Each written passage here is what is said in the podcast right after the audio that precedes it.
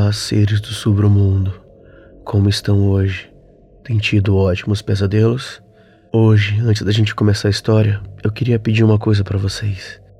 Se vocês têm mais de 18 anos e mais de 50 quilos, eu gostaria que vocês procurassem um hemocentro mais perto da casa de vocês.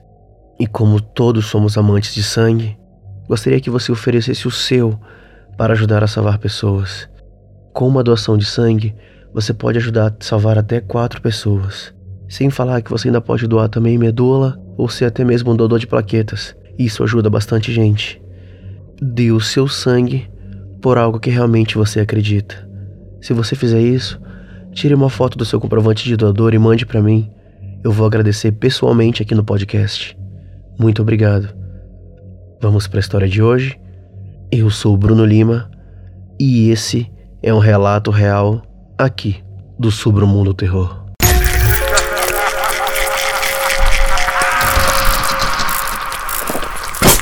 Submundo Terror.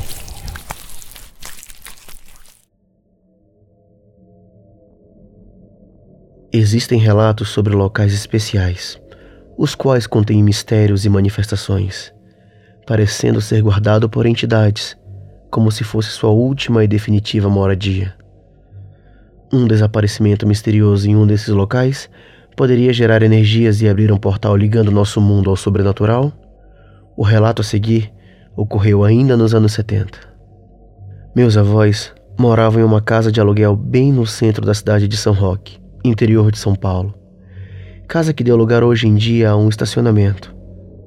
Depois de muito economizar, conseguiram comprar sua casa num bairro vizinho ao centro. O ex-dono da casa a vendeu por um valor bem abaixo do normal, mas deixou sobre a responsabilidade do meu avô a reforma geral do imóvel. Alguns dias antes da reforma, minha avó começou a sonhar com uma menina de mais ou menos sete anos, com um vestidinho branco e com cabelos bem pretos. Ela não dizia nada, apenas ficava encarando minha avó, que no sonho já estava morando na nova casa. Quando a reforma começou, os sonhos com essa menina se intensificaram e se tornaram ainda mais assustadores. Na última semana da reforma, Segundo os pedreiros disseram ao meu avô, aconteceu de tudo naquela casa. Ferramentas sumiram, pedras foram atiradas continuamente sobre o telhado, canos estouraram e o pior, descobriram no quintal um poço aterrado, cimentado por cima, e no cimento estava cravada uma cruz de madeira. Aquilo parecia um túmulo e assustou a todos que trabalhavam lá. À tarde, quando meu avô chegou para conferir os resultados finais da reforma, os pedreiros disseram a ele o ocorrido, mas ele não deu muita importância ao caso. Somente foi até o quintal e, com uma marreta, destruiu o cimentado sobre o poço, desfez a velha cruz de madeira e se foi. Finalmente, depois de quase um mês de reforma, no sábado puderam se mudar. Minha avó estava muito cansada pois passou a noite toda tendo pesadelos com aquela menina estranha. Diferente dos sonhos iniciais, naquela última noite, a garota estava agressiva, corria pela casa e parecia irritada. À tarde, meu avô saiu para comprar algumas coisas que faltavam para casa, enquanto minha avó ficou na cozinha terminando de ajeitar as panelas e pratos. Enquanto fazia isso, notou alguém passando pelo vitrô da cozinha, no corredor do lado de fora. Como o vitrô estava fechado e o vidro era canelado, ela só pôde ver uma sombra baixa indo em direção ao quintal. Minha avó imediatamente largou o que estava fazendo e foi até lá ver quem era. Ao abrir a porta da cozinha e andar na direção para onde foi a sombra, ela se depara frente a frente com a menina do sonho. Do mesmo jeito, com aquele vestido branco e cabelos bem pretos. Porém, agora com aspecto semi-transparente, e incrivelmente seus pés não tocavam no chão. Ficavam apenas alguns centímetros do solo.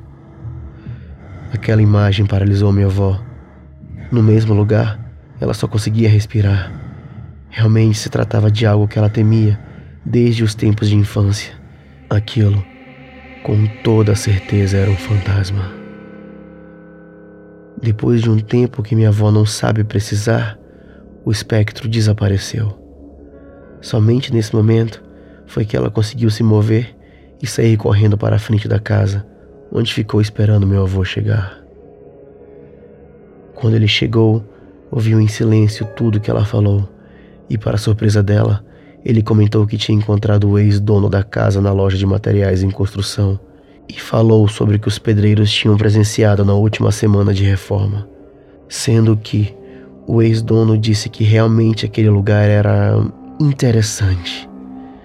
Foi realmente esse termo que ele usou, interessante. Ele disse que antes dele se mudar para aquela casa, a filha mais nova do casal que lá morava estava brincando com seu irmão no quintal e acabou caindo no poço. O garoto saiu para chamar os pais, que procuraram o corpo da garota por dias e dias, mas, surpreendentemente, não encontraram nada. Para onde ela teria ido? Aquilo era um poço e não um rio. Nem era tão fundo assim. Mas nada. Procuraram por um mês e desistiram. Acabaram por sepultá-la ali mesmo. Isso explica o aterro o cimento e a cruz que havia lá, aquela mesma cruz que meu avô havia destruído. Imediatamente foram até o quintal e refizeram tudo o que lá estava. Minha avó xingava o pobre do meu avô por haver destruído o suposto túmulo enquanto ele mexia o cimento e cruzava duas partes de madeira para refazer a cruz. Minha avó rezou um terço sobre aquele lugar e depois disso nada mais aconteceu.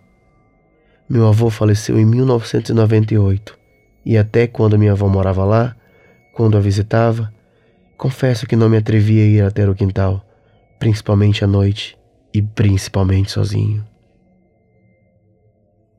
Gostaram da história Seres do Submundo? Esse vai ser um novo quadro do programa, com histórias reais. Se você tem alguma história assustadora, mande para mim por e-mail. Eu prometo que irei ler. E se for muito boa, quem sabe não pode ser narrada aqui no podcast. Eu queria pedir para você que se você quiser ajudar o canal, se torne um dos patrões lá no patreon.com.br sobre. Ajuda bastante. Não se esqueça também de se inscrever no Spotify e no canal do YouTube. Ajuda bastante o programa a crescer. Muito obrigado por hoje e como sempre, boa noite e bons pesadelos.